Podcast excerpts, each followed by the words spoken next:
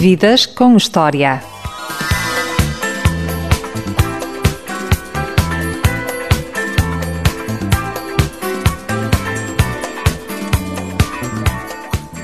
Boa tarde, Miguel Araújo Jorge. Boa tarde. Prazer. É bom estar na rádio. Sim, acho que sim. Tipo, é uma, uma conversa que fica registada para a posteridade, é sempre bom. O que é ser cantor, Miguel Araújo Jorge? Ser cantor é usar a voz como um instrumento musical. De onde vem o teu gosto pela música? Como surgiu? Vem da família, vem de. não diretamente do meu pai e da minha mãe, que nunca foram muito ligados à música, mas. vem do, do facto de uns tios meus terem, terem uma banda amadora, completamente amadora, que, que mantém desde os anos 60 e todas as segundas-feiras se juntam para ensaiar. E eu cresci um bocado com esse ambiente, de, de ir ver os ensaios deles, a tocarem Beatles, Bob Dylan, Stones, as coisas assim, rock. E, e lá em casa da minha avó era onde eles tinham. Nós lutávamos por, um quarto que lá havia para mim e para os meus primos, era um quarto para brincadeiras e brinquedos e coisas. E para os meus tios era o sítio onde eles tinham os instrumentos e ensaiavam e nós disputávamos aquele espaço. Mas era assim um mundo que me, que me despertava muita atenção. Então, os teus tios foram a tua primeira influência musical. Sim, sim, sem dúvida absolutamente nenhuma. Toda a música que eu ouvia até aos meus 18 anos tinha que ter a aprovação deles. Não, não dava. Guardas algum cheiro da tua infância? Algum cheiro desse quarto, por exemplo?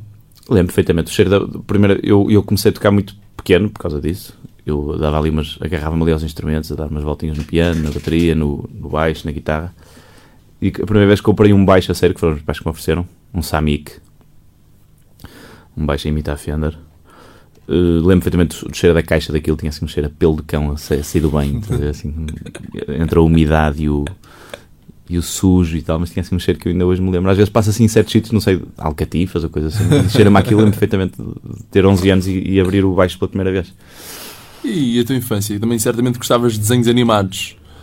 Algum que marcou esse período? Havia, o que é que eu. Era uma vez espaço, eu esses colava. Era uma vez espaço. que mais é que havia? Havia os do. da Artacão, também gostava muito. Ali em casa da minha avó disputávamos a ver quem era quem. Eu sou não sei quanto, eu sou não sei quanto. Lembro-me assim de alguns, sim. Há algum episódio engraçado que passaste na juventude que queres contar aos nossos ouvintes? Ah, sei lá, a juventude é cheia de coisas engraçadas. O que é que eu assim posso contar? Nós, nós, depois eu, para seguir as, pesa- as, as pegadas desses meus tios, os meus primos e eu formámos uma banda chamada Os Primos. e, que- e íamos tocar assim festas e, e coisas assim do género. Festas de paróquia. E eu tinha. A primeira vez que temos o conselho eu tinha 12 anos. Pá, era, tipo, quase nem, nem, nem estava autorizado a entrar nos sítios onde eram as festas. E aí tinha milhares de histórias, peripécias inacreditáveis. Assim, concretamente não estou assim agora a lembrar nenhuma, mas claro que não foi, foi uma, uma experiência rica em, em tropelias, obviamente. Primeira vez que eu bebi álcool, essa gente de coisas. Primeira vez que dei uma passa num cigarro, foi tudo já no ambiente musical. Foi bom crescer no Porto. Foi, acho que a infância é sempre ótima onde quer que uma pessoa esteja. Eu, eu não cresci propriamente no Porto, eu, eu, eu, sou- eu, sou da Maia. E a casa dos meus pais era na Maia, a casa dos meus avós era na Maia, em Águas Santas. E era ali uma infância muito enfiada na casa da minha avó, que era enorme. Não, não, não foi tanto de andar na rua e coisas assim do género. Mas foi uma infância normalíssima e porreiríssima. E as férias? Onde passavas as tuas férias nesse período? as férias Algarve, em junho, era sagrado. E os meus pais tinham uma casa em Ofir, que é ali uma praia no, no norte, um bocadinho abaixo de Moledo, que é assim mais conhecida aqui para o pessoal do, sul. Conhecem Moledo, mas Ofir nunca, nunca ninguém ouviu falar em Ofir. Hum. Pachado ao Fir, a discoteca. Ou isso, exato. Para, pôs o Ofir no mapa. Os meus pais tinham lá uma casa e, e eu ia muito para lá também. E já tocavas muito nas férias. Já Sim, sim, havia andava muita sempre. música. Desde que eu, desde que eu me cruzei com, a- com, com uma guitarra ou com um baixo, ou com o que é que fosse, andava sempre carregado de instrumentos para, para trás e para a frente, andava sempre a tocar, sempre já, desde os 11. A guitarra era o teu melhor amigo. Não sei se diria o meu melhor amigo, mas era assim aquela companhia. Eu não me lembro de. As, as crianças e os adolescentes são um bocado irrequietos. Eu não tinha isso porque, ah, pelo menos, a guitarra é assim um bom, uma boa coisa para estar, para estar ali entretido e distraído e umas horas sossegadamente no quarto. Nunca fui assim muito rebelde nem nada disso. Bastava-me estar no quarto a tocar guitarra, já estava ali entretido, não tinha, bastava-me isso, não precisava de companhia de ninguém nem nada. E autodidata ou tiveste aulas e foste aprender? Não, autodidata. Foi a ver, a ver os meus tios a tocar, a ver como é que eles punham os dedos nas guitarras, a ver na televisão onde é que o pessoal, como é que o pessoal tocava, gravava, sempre que havia concertos, depois punha para trás e para a frente, andar a ver onde é que eles punham os dedos. Foi muito numa base autodidata. E ouvias muita rádio? Não, por acaso nunca fui de ouvir rádio. Não sou desse tempo de. A- a- As minhas experiências musicais era troca de cassetes. Havia alguém que tinha um pai que tinha uns vinis incríveis e gravava aquilo para cassete e gravava. E andava-se ali a trocar cassetes, CDs também. Ainda muito antes de poder gravar CDs, mas comprava com o dinheiro que podia, comprava CDs, trocava com amigos, não sei o que mais. Rádio nunca foi assim muita coisa que eu ouvisse.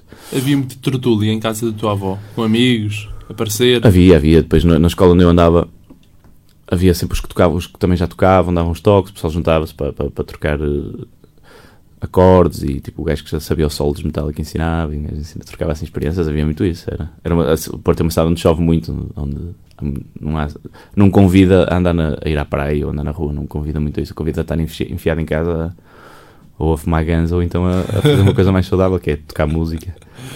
E depois um pessoal escolhe. Quando não está a chover, falta pouco para, Sim, para sim. isso. Ou, ou mesmo, mesmo no verão, nunca assim uns dias incríveis de praia, não, não é muito raro. Um ambiente mais. um pouco frio. Mais caseiro, mais caseiro, mais casa deste, casa daquele. Foi assim que, eu, foi assim que toda a gente das bandas do Porto aprendeu a tocar. Por Muito mais que em escolas de música. em amizade, achas que os amigos escolhem-se ou encontram-se? Não sei. A família não se escolhe, não é? Mas os amigos uma pessoa vai escolhendo. Tipo, cruza-se com este, cruza-se com aquele e as, e as afinidades é que fazem com que, no fundo, acaba por ser uma escolha. Eu acho que sim. Eh, os amigos que eu tenho. de- de- tenho alguns amigos que vêm do tempo que eu tinha 10 anos, 9 anos. E se eu ainda me dou com eles e estou com eles, é, acaba por ser uma escolha. Porque é muito mais, é uma pessoa da, da família não se desliga. O pai vai ser sempre o pai e a irmã vai ser sempre a irmã. Mas os amigos, uma pessoa muito subtilmente pode se desligando e perdendo contacto. E então acho que acaba por ser uma escolha, sim. Os teus amigos gostam da tua música? Os amigos não são assim as pessoas ideais para, para avaliar. Uma pessoa quando começa assim a fazer uma coisa um bocadinho mais a sério, dá um maior apoio, e, uma pessoa está assim envolvida assim num casulo de confiança otimismo e amizade. Mas depois quando a coisa vai, vai já começa a ir pelo seu pé, a tocar na rádio, a gravar CDs, eles desligam-se um bocado e já não querem muito saber. Já não vão tanto aos concertos. Já é quase como tirar as rodinhas da bicicleta, agora vai a tua, vida. E, não são, e depois uma pessoa o apoio vem de, vem de, de verdadeiros fãs e admiradores que não nos conhecem de parte nenhuma, em carne e osso, mas que vibram muito mais com as nossas músicas e tal, porque os amigos não, já depois não, não, não ligam tanto. É bom ter o apoio de fãs, pessoas que não conheces de lado nenhum. É a coisa que há, é, é tipo a razão para que uma pessoa continua. É, é a base de tudo. Sem isso não há absolutamente mais nada. Podes fazer o que tu quiseres, porque se não houver isso, não, não há mais nada. E agora eu propunha irmos à música. O que é que vamos ouvir, Miguel? Não sei, eu posso tocar eh, uma música. Do, eu estou agora a fazer um. Posso começar um bocado da frente para trás. Da Claro. música mais recente, das mais recentes para Estás agora, gravaste recentemente um álbum, não foi? Então pronto, posso tocar uma música desse disco. que Chama-se Para os amigos, para os fãs. é, para o pessoal casado, para os recém-casados. Chama-se Os Maridos das Outras. e depois o Martins vai dizer se o som está tá assim fixe.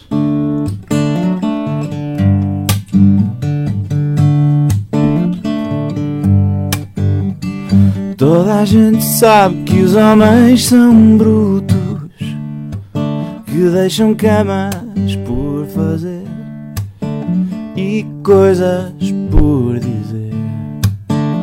São muito pouco astutos, muito pouco astutos.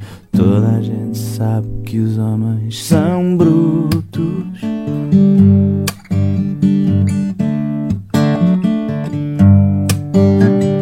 Toda a gente sabe que os homens são feios. Deixam conversas por acabar e roupa por apanhar. Vêm com rodeios, vêm com rodeios. Toda a gente sabe que os homens são feios.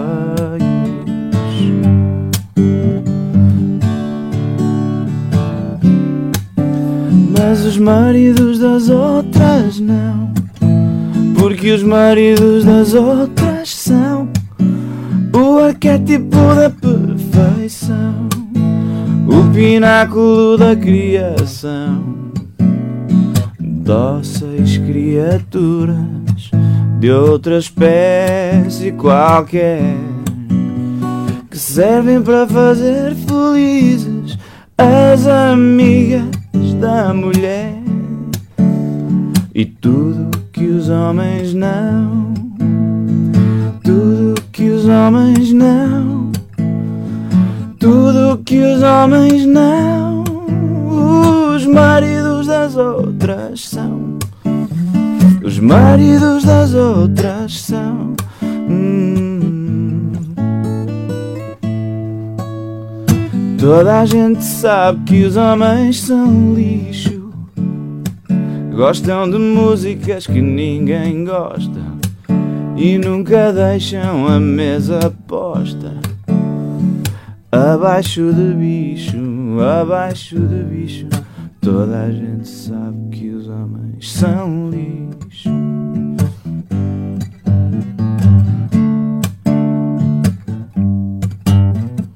Toda a gente sabe que os homens são animais que cheiram muito a vinho e nunca sabem o caminho. Na na na na na na na na na na. Toda a gente sabe que os homens são animais.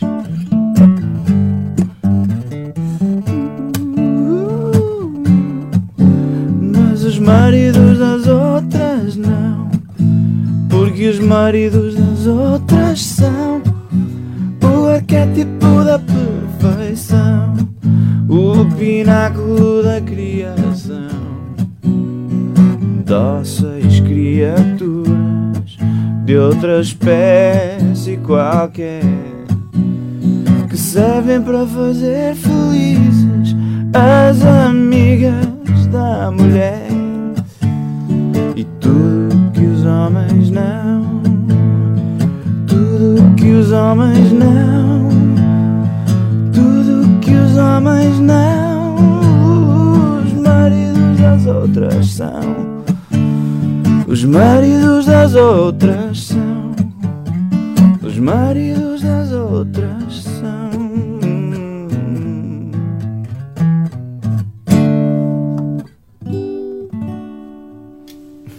Muito bom. Eita. Muito bom, é. Muito bom. Mesmo muito bom. É uma estreia na rádio, não é? Esta música. É, sem dúvida nenhuma, em rádio em, em qualquer outra parte. Já, tocamos em- já toquei com o João Só em, em concertos. No outro dia tocamos na Queima de Coimbra esta. Mas em rádio ou, ou televisão, isso é completamente uma estreia. E na internet também. E na internet Porque o também. programa vai estar eh, disponível na internet. Pronto, vai estar. Agora a partir do momento já pertence ao resto da humanidade. E no teu blog? Não. Esta não está. Esta não. Ainda não está no teu blog? Ainda não. Ainda não. Ainda não. Daqui a pouco. Sim, mas quando eu editar o meu disco, a primeira coisa vai ser pôr as músicas disponíveis na, na internet forma gratuita, logo imediatamente. Para mim não faz sentido de outra maneira. É o maior meio de divulgação musical na É atualidade. uma fatalidade, é, um- é uma coisa incontornável. As pessoas vão sacar as músicas de graça e vão. Agora, prefiro, que, prefiro então que seja eu a fazer um MP3 com uma resolução decente, a estar ali, a, estar ali, a música começar no, no princípio e acabar no fim, que muitas vezes eh, as músicas sacadas têm uns cortes a meio e coisas assim, ripadas de qualquer maneira. Então eu vou pôr- eu, no meu site vai estar tudo para, para sacar direitinho. Fala um pouco do teu site. Para quem não conhece, há o blog do Mendes. No fundo é um alter ego do Miguel.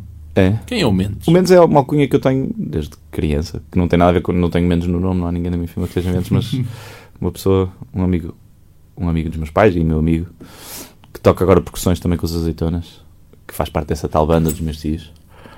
Desde sempre que me chamava Mendes, sem nenhuma razão em especial. Oh, Mendes, menos isto, menos aquilo.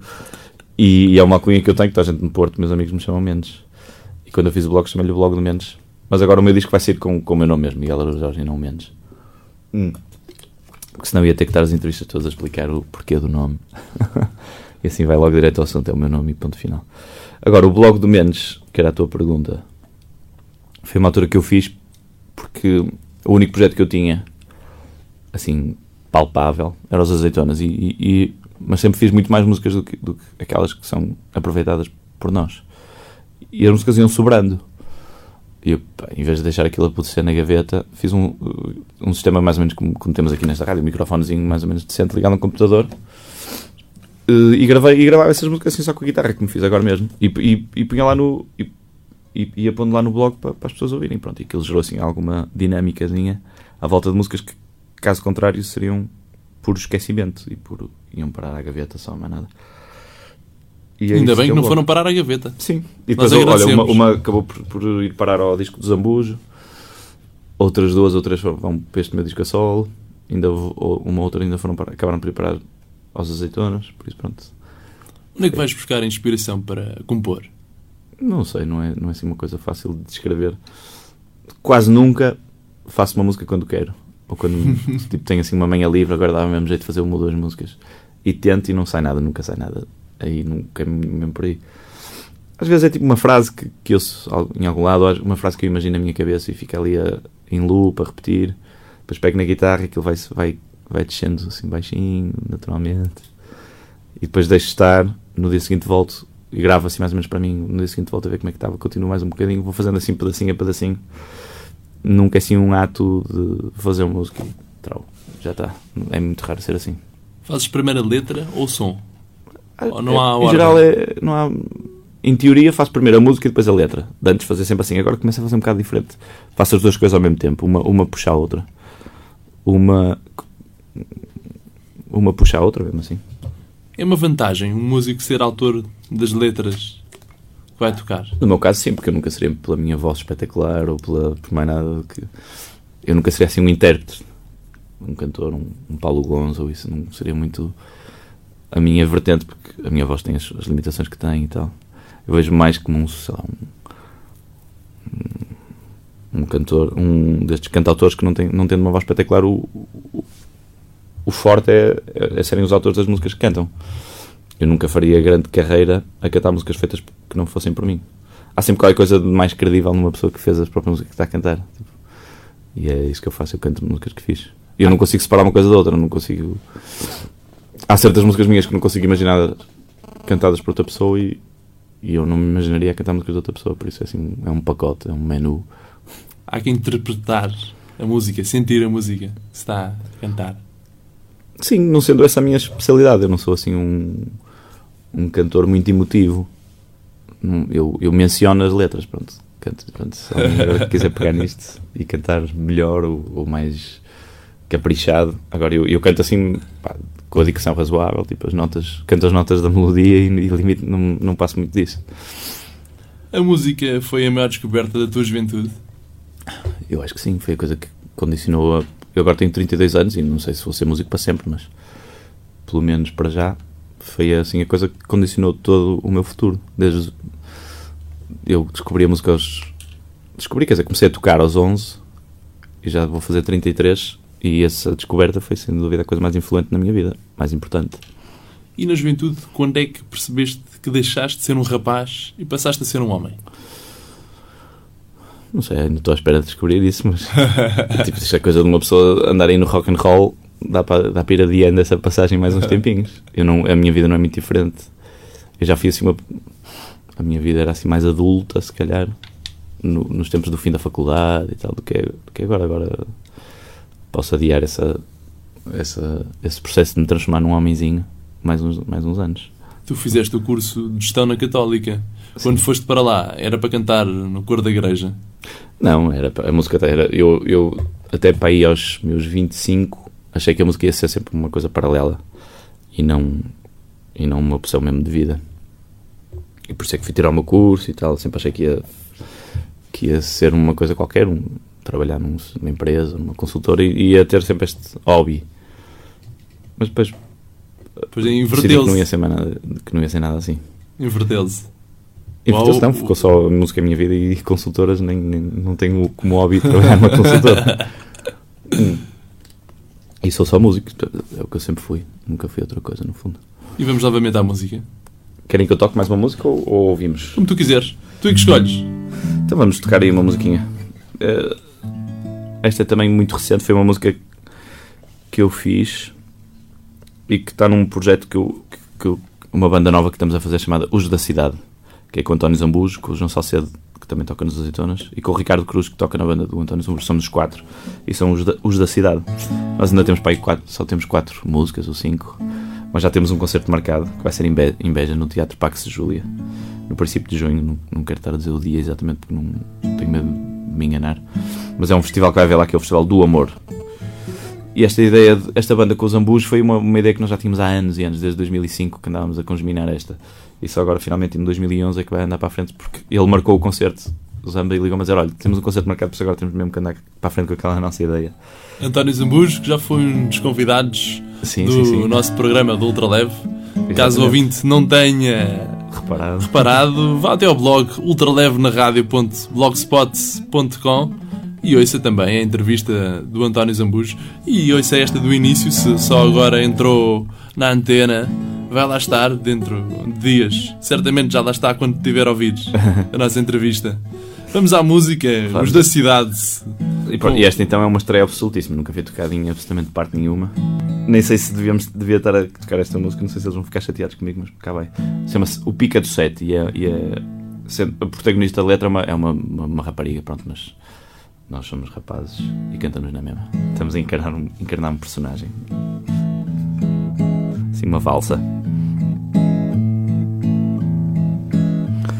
De manhã cedinho eu salto do ninho e vou para a paragem de bandolete à espera do sete, mas não pela viagem. Eu bem que não queria, mas um belo dia eu vi-o passar. E meu peito que é cético por um pica de elétrico voltou a sonhar. Cada repique que salta do clique daquele alicate. De um modo frenético o peito que é cético toca, arrebate Se eu lhe perguntasse se tem livre passo para o peito de alguém Vá-se lá saber, talvez eu lhe oblitere o peito também. Ninguém acredita no estado em que fica o meu coração. Quando o sete me apanha, até acho que a senha me salta da mão. Pois na carreira desta vida vã mas nada me dá a pica que o pica do sete me dá. Que triste fadário, que itinerário tão infeliz. Traçar meu horário com o de um funcionário de um trem da Carris. Se o trem descarrila, o povo refila e eu fico num sino. Porque o mero trajeto, no meu caso concreto, é já o destino. Ninguém acredita no estado em que fica o meu coração. Quando o sete me apanha, até acho que a senha me salta da mão. Pois na carreira desta vida vã, hum, mais nada me dá a pica que o pica do sete me dá. Mais nada me dá a pica que o pica do sete me dá.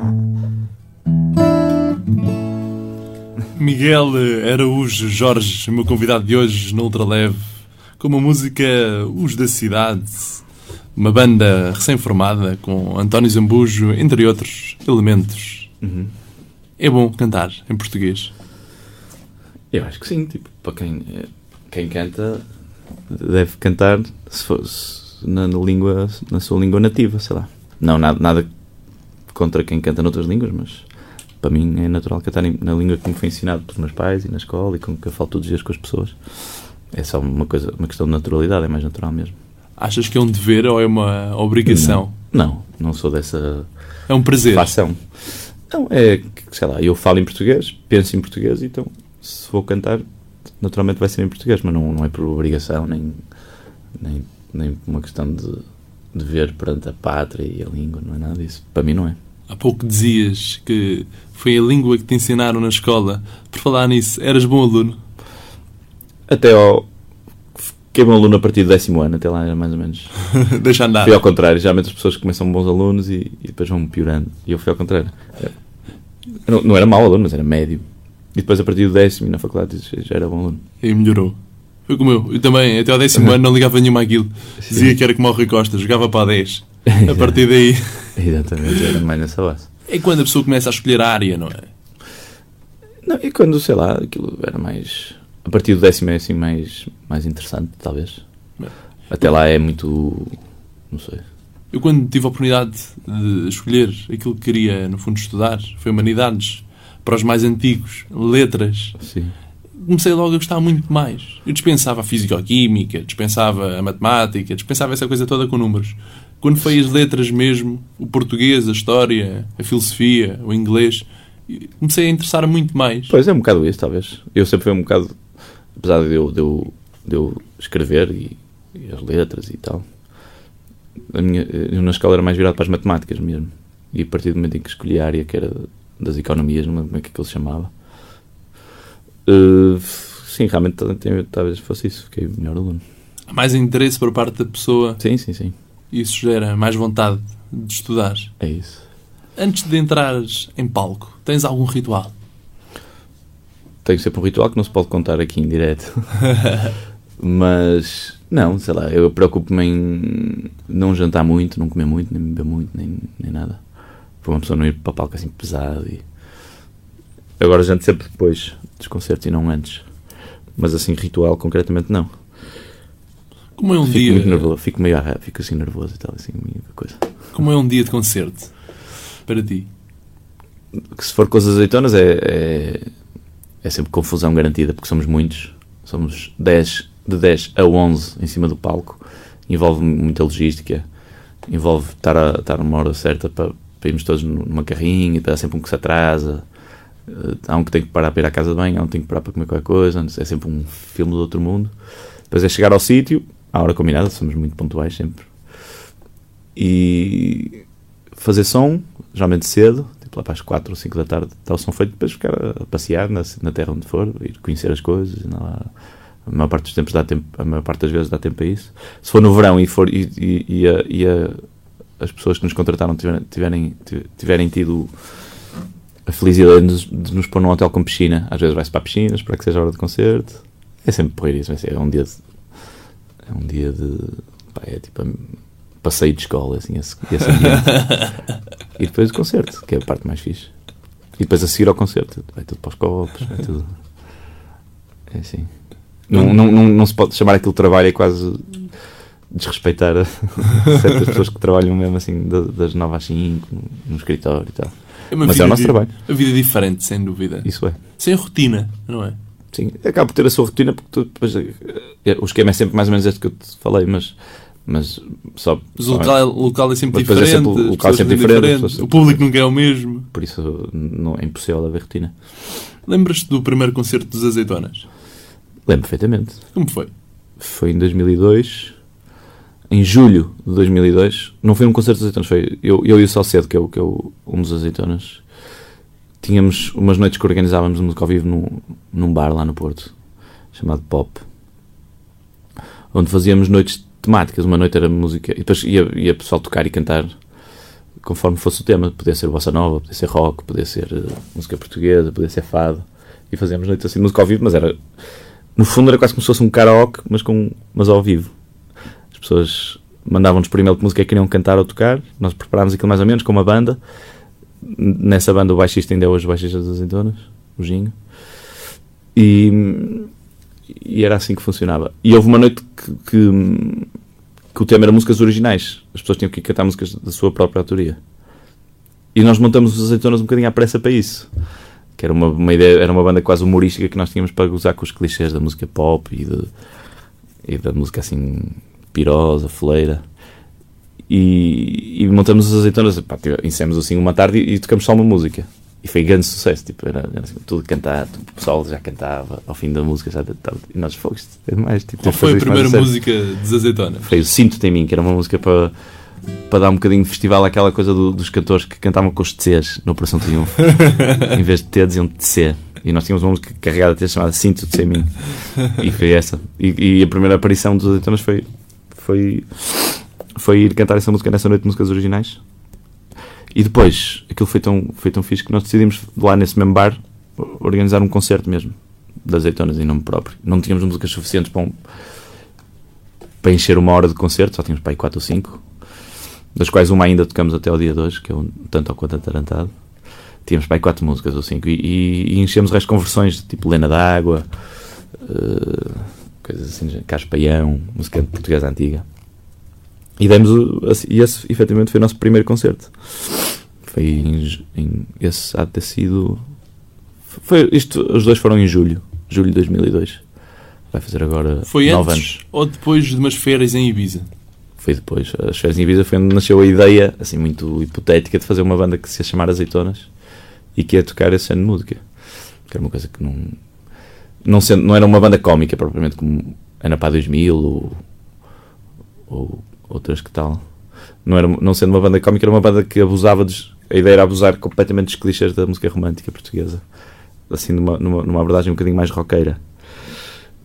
E, e, foi, e tivemos a ideia de fazer isso que depois esse, esse bar onde nós organizámos as noites pro- propiciou, porque se calhar provavelmente tinha sido só mais uma ideia disparatada que nunca ia- iria para a frente. Mas a coisa foi subindo assim muito devagarinho, foi crescendo assim muito devagarinho, depois já íamos tocar num bar um bocadinho maior, depois viemos uma vez tocar a Lisboa, ainda nessa fase. Foi onde? A primeira vez, em Lisboa. Uma discoteca ali na 24 de Julho, que se chamava People, agora não sei como é que se chama. Foi lá. Isso já há de ter sido tipo fim de 2003. Depois gravamos uma maquetezinha para ficar as músicas registadas e tal. Ficaram muito em discotecas, Fartamos de tocar em discoteca, sim. na capital.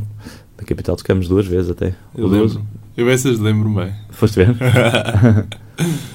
Essas lembro-me bem. Por isso que eu estava a perguntar se tocaram em muitas discotecas. Tocámos, sim. No, olha, no Pachado ao Fir. Nessa altura era quase só discotecas. Era, era... O percurso é mais ou menos de bares, discotecas e depois recintos assim maiores, que, câmaras municipais e coisas assim do género. Pelo menos connosco foi, foi assim. E agora? Íamos ouvir uma música dos azeitonas? Podemos ouvir uma das, uma das mais recentes,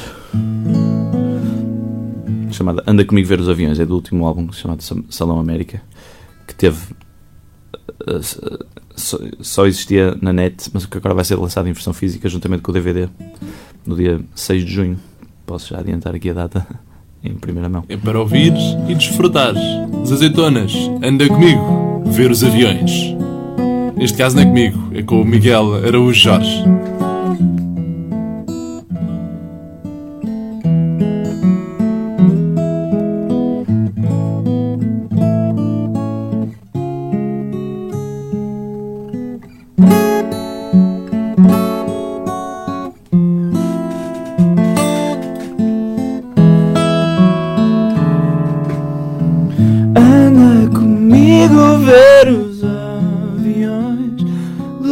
Levantar voo, a rasgar as nuvens, rasgar o céu. Anda comigo ao porto de Leixões, ver os navios a levantar ferro rasgar o mar. Um dia eu ganho a lotaria faço uma magia. Nem que eu morra aqui, mulher, tu sabes o quanto eu te amo, o quanto eu gosto de ti. E que eu morra aqui, se um dia eu não te levo à América. Nem que eu leve a América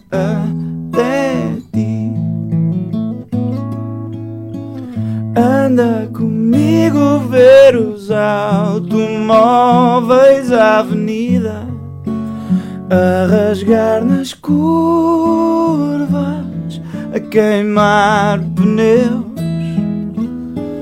Um dia vamos ver os foguetões levantar voo, a rasgar as nuvens, rasgar o céu. Um dia eu ganho totobola ou pego na pistola, mas que eu morra aqui. Mulher, tu sabes o quanto eu te amo, o quanto eu gosto de ti. E que eu morra aqui se um dia eu não te levo à lua. Nem que eu roubo a lua só para ti. Miguel Araújo Jorge, vocalista da banda Os Azeitonas, a cantar aqui ao vivo no Ultraleve Anda Comigo Ver os Aviões. Miguel, quem é que vai contigo ver os aviões? Ah, isso são coisas da, vida, da esfera íntima. Isso não se pode dizer aqui em rádio. Não, isso não. Com que idade compraste a tua primeira guitarra? Comprei, foi-me oferecida pelos meus pais. Uma viola, uma acústica. E acho que eu teria. Eu primeiro comecei pelo baixo. A primeira coisa foi um, foi um baixo, aos 11. E a viola foi logo a seguir, foi aos 12. 12 anos. E é o único instrumento que tocas? Não, eu toco. Agora neste disco que eu gravei, eu toco todos os instrumentos que lá aparecem. Todos os instrumentos. Toco bateria, piano, baixo, guitarra, percussões e canto. Eu- eu- são os instrumentos que aparecem no disco. E acordeão e harmónica ainda. E sempre autodidata. Sim, depois uma pessoa sabendo um, eh, entrando assim na lógica das notas e das escalas e dos acordes, facilmente traduz para outros. A maneira de tocar é sempre diferentíssima, obviamente, sejam teclas, cordas, sopro, mas se uma pessoa souber as notas e perder ali um bocadinho de tempo, até sacar o som do instrumento, está tudo, sabe-se. Uma pessoa sabe tocar mais ou menos. É um pouco algo inato, nasce com a pessoa. Não sei se é isso, depois. Uma sensibilidade especial para Não a sei se é, se é isso.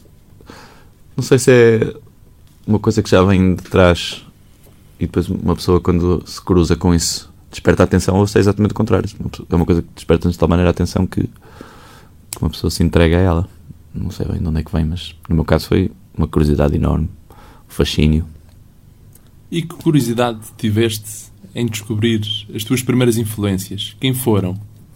É, Não sei, uma pessoa tem que pensar sobre isso porque é uma coisa muito natural.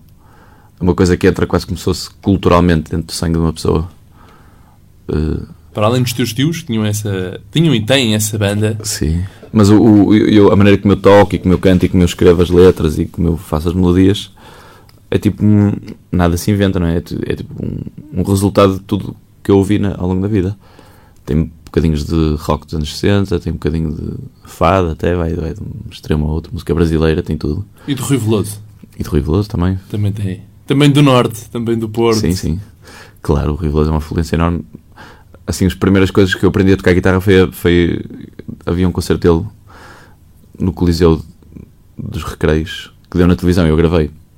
E acho eu posso quase praticamente aprendi a tocar guitarra a ver aquilo, a ver ele a tocar. Vias, revias, assim, até a rewind para a frente. Sim, é uma das principais influências na minha vida. E da música portuguesa também. Sim, sim. O Rui Veloso sempre. A música, a música portuguesa não era coisa, pelo menos assim para, para mim e para os meus amigos lá no Porto, não era coisa que nos fosse apresentada. Uma pessoa ouvia Nirvana, ouvia coisas que, que era in- incontornável, era impossível não ouvir aquilo porque estava na rádio estava na televisão. A música E a única exceção era o Rui Veloso, era o único português que lá chegava, que se ligava, era, eh, era chutes, mas menos um bocadinho. Rui Veloso e GNR, estava estes dois por serem do Porto. E ouvia-se aquilo com o mesmo gosto com que se ouvia os estrangeiros. E era assim a única exceção, porque a música portuguesa era uma coisa rasca à partida para nós. Achávamos aquilo, tipo, não ligávamos nenhuma. E abríamos a exceção do Rui Veloso e do GNR. Rui Veloso, que foi E o depois o convidado da semana passada aqui no, no Ultraleve. É um Sim. consagrado e é uma jovem promessa. Sim, Ultraleve chega a todos. não é? exatamente. E grande música de ambos. Em português. E o Rui Veloso foi para mim o ponto de partida para, para as outras músicas portuguesas boas que eu, que eu, que eu fui descobrindo. Vitorino, Jorge Palma, tudo. acho que tal- talvez o disco de Rio Grande tenha sido para mim de uma importância enorme, porque tinha lá gente que eu não ligava nenhuma, Jorge Palma e Vitorino era assim uma, uma ideia longínqua. E eu comecei a comprar discos desse pessoal, a descobrir, gente, fogo, mas isto existe, isto é muito melhor que Nirvana. Isto é fixe. E é aí, a música portuguesa não. Não é. Os portugueses não gostam assim muito dela, acho eu. Por falar em Portugal, achas que somos um país muito conservador? Conservador. Não sei, talvez um bocadinho. mas era fixe era conservar as coisas boas e não as más. E quais é que achas que são os assuntos tabu para os portugueses? Os assuntos tabu para os portugueses. Sei lá, o problema dos portugueses é não. é não. Não gostarem muito das, das coisas de Portugal, sei lá. Seja a música, seja o que for. É assim, um olhar para o estrangeiro com uma admiração enorme, tipo. o que se podemos chamar de provincianismo. É o que atravessa assim a maior parte dos portugueses qualquer um artista estrangeiro, uma, umas férias lá fora, um carro, carro estrangeiro é mais exemplo porque não carros portugueses, mas, mas roupa, marcas estrangeiras, está tudo assim num plano de Mesmo imitação. que a roupa seja feita em fábricas no norte de Portugal. Portugal. Mas tem que, ir, tem que ir lá fora levar um carimbo e depois, depois É, voltar. de pôr o selo. Sim. Assim, essa, assim, a certa ideia de que português é mau. É tipo, no- o adjetivo português no meu crescimento foi sempre um adjetivo de coisa má. Infelizmente foi assim, tipo, é um filme, pronto, é, é um filme português. É um disco, pá, porra, pronto, mas pronto, só há disco português. É uma fábrica, pronto, mas é uma fábrica portuguesa, é assim, a nossa escala. Tipo, português sempre foi uma coisa redutora nas frases. Nunca. Até os cigarros, era o português suave. Ah não, uma arbora, Sim, que é bom. sim, sim. Mas uh, quando se acabava uma frase a dizer sim, mas pronto, mas é português, atenção, tens que ver que isto é, tens que dar o desconto porque é português, é mau. É, E é aqui ao inferior. lado, tão perto, em Espanha, é o contrário. Sim, os, os espanhóis vibram com eles próprios e com a música deles e com, com os filmes deles e traduzem tudo e com a língua deles e com a comida deles.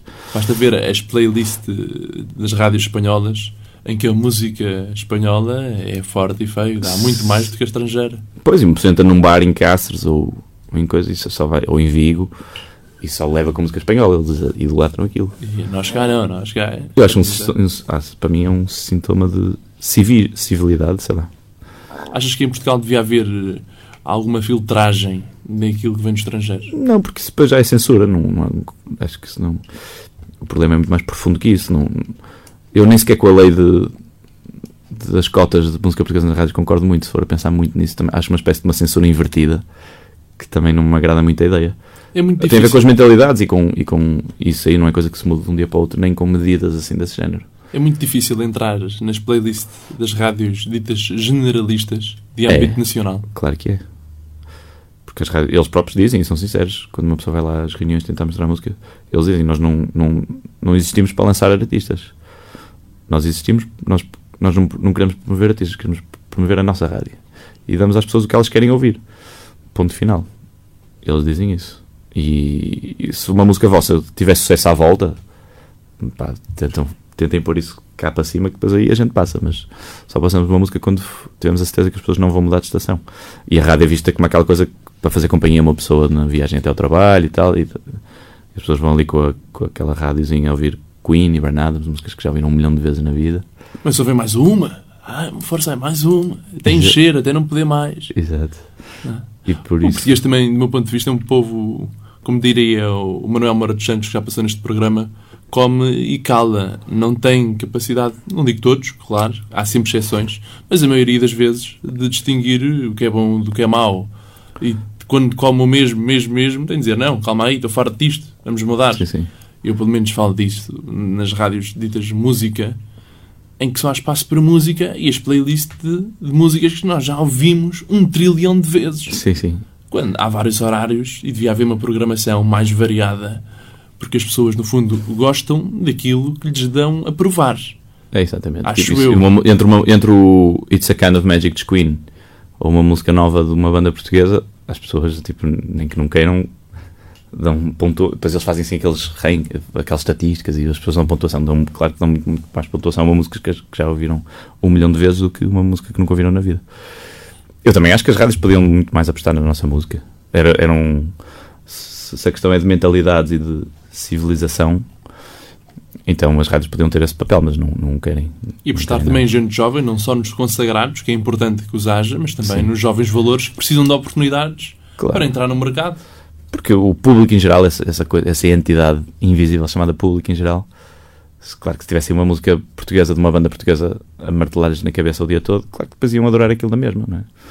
Tanto como adoram os Queen ou não sei o que, não sei o que mais. Eu acho que muitas vezes Mas- conhecem que eles existem. Pois não conhecem, não Conhecem. A música é como, sei lá, eu lembro quando era pequeno, quando era mais puto, o teatro e tal, era assim uma coisa distantíssima de mim, nem, não queria saber do teatro. E a música portuguesa é um bocado isso. Anda muito distante das pessoas.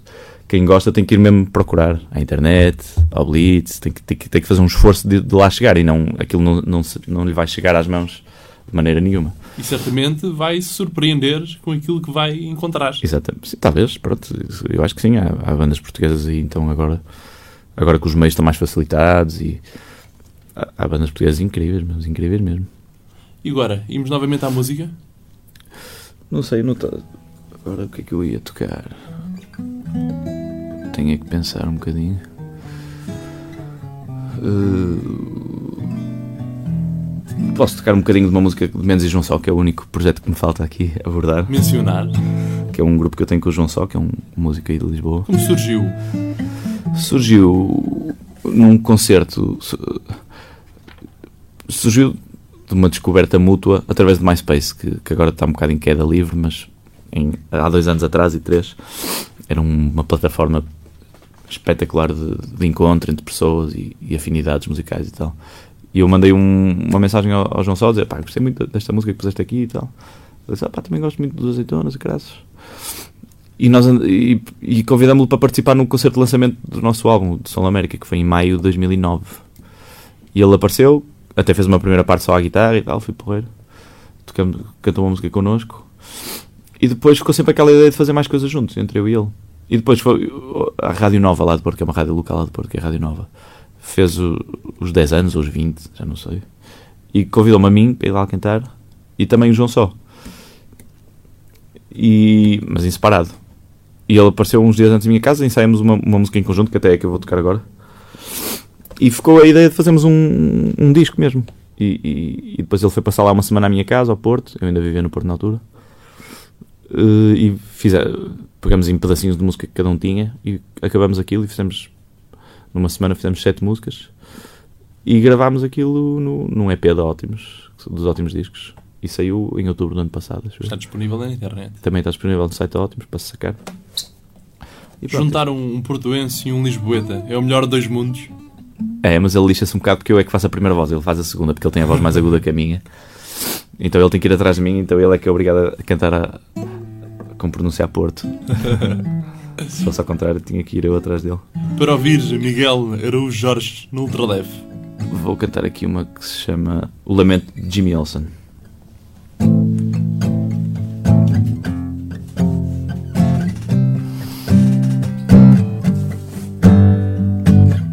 Eu sei que eu não sou nenhum super-homem, mas tem alguns superpoderes que me super-consomem.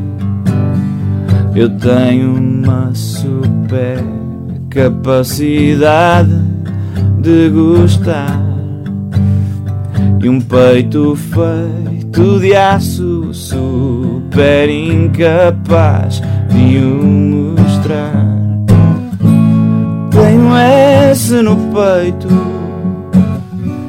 ser tão sentimental, mas também tenho uma capa que uso para disfarçar o amor que eu não consigo articular.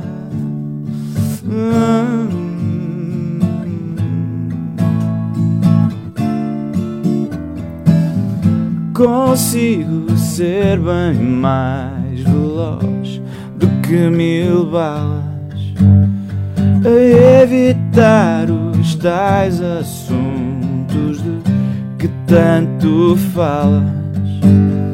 Mas tu não podes evitar que eu os evite. Há temas que batem muito mais do que kryptonite. Tenho essa no peito por ser tão sentimental.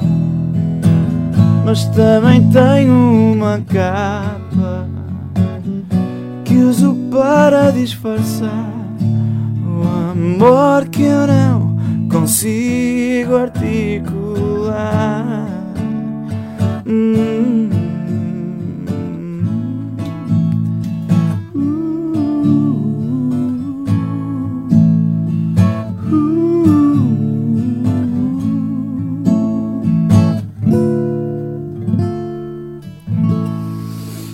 Miguel Araújo Jorge, ao vivo no Ultraleve. Bom som em português. Miguel, achas que na atualidade a televisão é um meio mais eficaz na divulgação musical do que a rádio? Eu pergunto isto por um motivo. Porque os Azeitonas tiveram, os Azeitonas, que são a tua banda, para quem não sabe, tiveram várias músicas que fizeram parte de telenovelas. Quem és tu, miúda, nos Morangos, Tu pertences, hum, Deixa-me amar na TVI, entre outros. Sim. Hum, acho que é tudo junto, tipo, tem que haver tudo. Imprensa escrita, rádio, televisão. Para chegar assim a um certo patamar é preciso é preciso entrar nesse, em tudo ao mesmo tempo. Concertos, tem que haver a divulgação, acho que é toda paralela. Por exemplo, no caso do- da música nossa que mais tocou em rádio, que foi o Quem és tu, miúda, o percurso foi. As rádios ao princípio ouviram, não, não quiseram muito saber. Mas depois a música foi parar ao Morangos com Açúcar e começou assim a ser mais a ter mais reação nos nossos concertos e tal. E aí assim a música já entrou na rádio, por isso foi importantíssimo nesse aspecto, foi completamente importantíssimo. Hum, sem isso não, a música não teria entrado na rádio e não teria Chegado aos chegado. fãs. Pois e foi uma música que nos abriu assim várias portas, tipo, pessoas que não nos conheciam passaram-nos a conhecer. As pessoas que conheciam a música mas não sabiam de quem eram e iam procurar. Tivemos assim um saltinho em termos de em termos de notoriedade. Mas a música Silvia diz- Alberto já conhecia a vossa música. Não sei se ela conhece. Tentamos, tentamos chegar à fala, mas nunca conseguimos. Não é a vossa maior fã. Não, nós é que fizemos uma música chamada Silvia Alberto. Que não está em nenhum dos nossos discos. está no YouTube. E eu recomendo YouTube, a todos os ouvintes Sim. que vão ao YouTube procurar a música Silvia Alberto dos Azeitonas. Mas nunca chegamos a saber se ela gostou, se não gostou. Deve ter gostado. É uma homenagem. Sim, acho que sim. É uma honra ter uma música Espero que sim. a nome da sim. pessoa. Quando os azeitonas surgiram, a vossa bebida favorita era o whisky. Depois passou a ser a tequilha. E agora, qual é? E nem sei onde é que, isso- não sei onde é que foste buscar essa informação. Ao site, ao blog dos azeitonas. Talvez. Talvez. Depende da ocasião. Às vezes, se for assim, ainda com a luz do dia, uma cervejinha. À noite já não sabe tão bem, pelo menos para mim. Eh, se for, às vezes, se for com uma refeição, obviamente um vinho. Se for assim para a farrapice total, tequilha, sem dúvida. É assim a bebida branca mais. mais power. Mas se tivesse que escolher uma, sei lá, vinho. Vinho tinto. Os azeitonas são azeite virgem extra. Uh, já não são assim tão virgem, mas ainda são bastante extra. Virgem éramos no princípio. Falo em virgem em termos de azeite. Era assim uma coisa mais inocente, nós andávamos e dávamos assim uns concertos, era sempre um deslumbre. Agora já andamos aqui há nove anos, já não é tão. A parte da ingenuidade e da inocência perdeu-se um bocadinho, sem dúvida. Mas as coisas continuam a ser feitas dentro da maior seriedade. E sim. É um pimba chique com ar eh, retro. Não sei, depois os nomes perdem-se um bocadinho, os conceitos perdem-se um bocadinho na- por, se, por serem demasiado fechados. Há músicas que podem cair nessa categoria, outras não. Sei lá, esta Anda Comigo Vários Aviões não tem assim nada de pimba. Quer dizer, tem um bocadinho assim, um, um pezinho meio música sertaneja, chitãozinho chororó, coisa assim do género. Mas, não, já, mas já não é nada chique, por exemplo. Não sei, não- nós nunca nos preocupamos muito em, em, em arranjar nomes para nós próprios. É música e de qualidade. Sim, super pop foi assim a definição que nós arranjamos. super pop. Miguel, nós estamos quase a acabar. O nosso tempo está a voar. Isto é muito bom, mas passa muito depressa. Temos uma rubrica neste programa que é direto à cabeça. Eu digo-te uma palavra ou duas e tu escolhes uma, ou complementas a frase. Vamos lá? Vamos a isso. Um filme, Pulp Fiction foi assim o primeiro uma viagem, Ibiza, um prato gastronómico, sushi, drama ou comédia, drama, rock ou pop, pop, Lisboa ou Porto, Porto. futebol ou política, Nenhum nem outro. loiras ou morenas. Loiras. A vida é. Bela. Deve toda a gente deve dizer isso. E agora, vamos terminar o nosso programa com uma música. O que é que vamos ouvir, Miguel? Sou eu que escolho ou que toco? Tu quiseres. À tua vontade. Pode ser. eh, Pode ser ouvir uma música do meu. Do meu disco que ainda só vai ser em setembro. E podemos por aí uma não sei. Já agora então vou-vos lixar e vou escolher uma que não, que não seja assim mais radiofónica. Talvez uma chamada Autopsicodiagnose, de Miguel Araújo Jorge, em estreia absoluta e provavelmente a única vez que vai passar em rádio. para ouvires e desfrutares. Já sabe que nós estamos de volta para a próxima semana. Na Sonoplastia hoje esteve o Diogo Martins. Eu sou o Diogo Marcelino e este foi mais um Vidas com História, a grande entrevista na rádio Ultra FM. Para ouvir em 88.2 ou então na internet sempre que quiseres em ultrafm.pt.